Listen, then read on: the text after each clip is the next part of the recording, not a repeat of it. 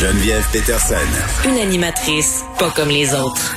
Cube Radio. Bon, je le disais en début euh, d'émission, on a moins de cas aujourd'hui. Là, je crois que c'est 1049, tout ça? Ouais.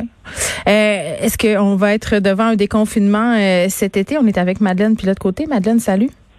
Bon vendredi. Bon, t'as des bonnes nouvelles? La bonne nouvelle du vendredi?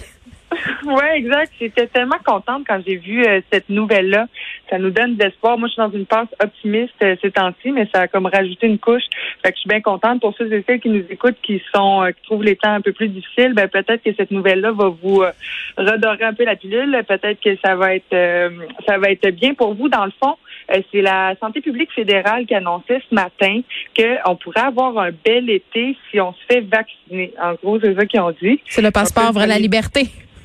Oui, il y a le, il y a le premier ministre euh, Justin Trudeau et sa femme qui se faisaient vacciner euh, tantôt. Fait que euh, c'est ça. Donc, s'il y a 75% des adultes euh, canadiens qui sont vaccinés, ben on risque de pouvoir avoir un, un bel été. Donc, 75% des adultes vaccinés et 20% qui auraient reçu une deuxième dose. Mais ça va nous permettre de lever des mesures restrictives. Peut-être pas toutes. Oui, c'est ça, parce que là, euh, on parle de levée importante des mesures, là, définir levée importante. Là, c'est c'est quoi ces mesures-là? Ben c'est ça, c'est ce que je lisais là, ce serait comme de, de rouvrir les milieux de travail, les commerces. Il parlait pas nécessairement du couvre-feu là. Moi, euh, c'est c'est la, la mesure que j'ai le plus hâte que- qu'il soit levé là, vraiment avec le beau temps. Je trouve ça. Ah, il y a même des médecins. Docteur Éric Sabat a fait une sortie là, sur sa page Facebook pour dire qu'il faudrait absolument redonner euh, la permission aux gens de circuler après 8 heures parce que ça avait aucun sens. Ben non, euh, non, mais surtout avec le beau temps, Geneviève, là, en hiver, on peut euh, Mm. s'acclimater. Là. Anyway, il fait froid, il fait noir dehors, on, on sort même pas après 8 heures, ben ben.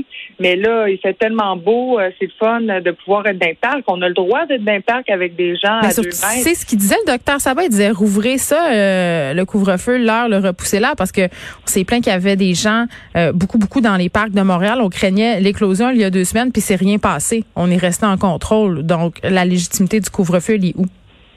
Ben c'est ça, tu sais, puis c'est ça occasionne du stress. Là, hier, euh, j'allais chez mon chum, mais il a fallu que je cours euh, sur euh, la rue Ontario parce que il me restait deux minutes pour arriver. C'est, c'est- ça occasionne du stress, puis on est comme plus capable. Puis j'ai l'impression là que les gens euh, respectent le couvre-feu parce qu'ils ont peur d'avoir une amende salée, mais ils vont peut-être euh, pas respecter d'autres mesures pour contrebalancer leur Ben oui, ils vont rester couchés chez des gens, euh, toutes sortes de façons de contourner tout ça. Donc moi, je le dis depuis le début, là, permettez aux gens de se réunir dans les cours comme c'était le cas l'année passée.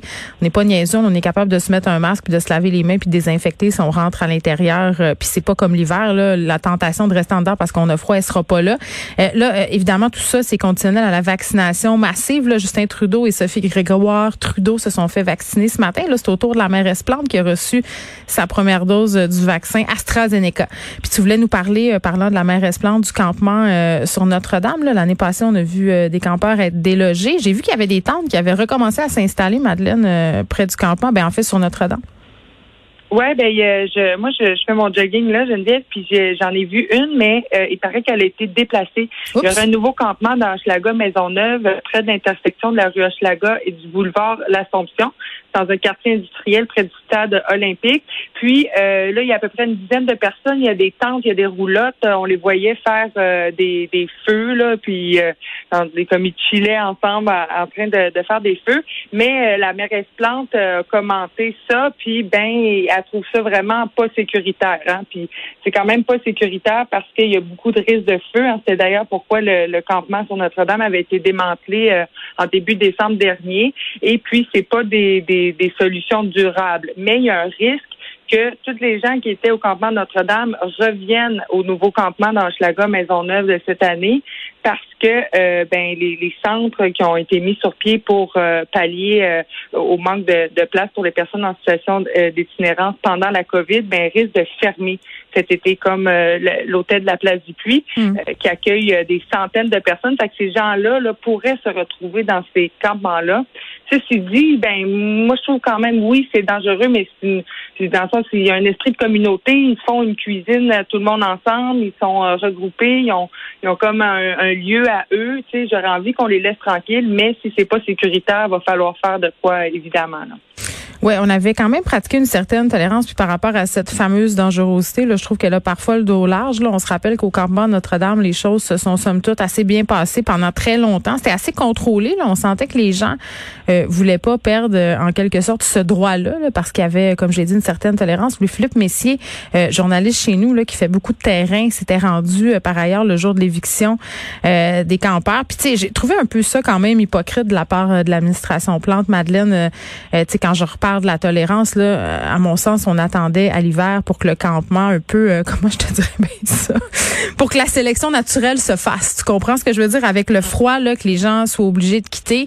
Euh, puis ça met en lumière, bien entendu, le problème de logement social à Montréal. Le maire Coder qui a commencé à s'attaquer à cette thématique-là, quand même taper sur le clou du logement social à Montréal, c'est vraiment un problème et ça sera, à mon sens, certainement un des sujets lors de la course à la mairie de la ville. Madeleine Plate-Côté, merci. Bonne semaine.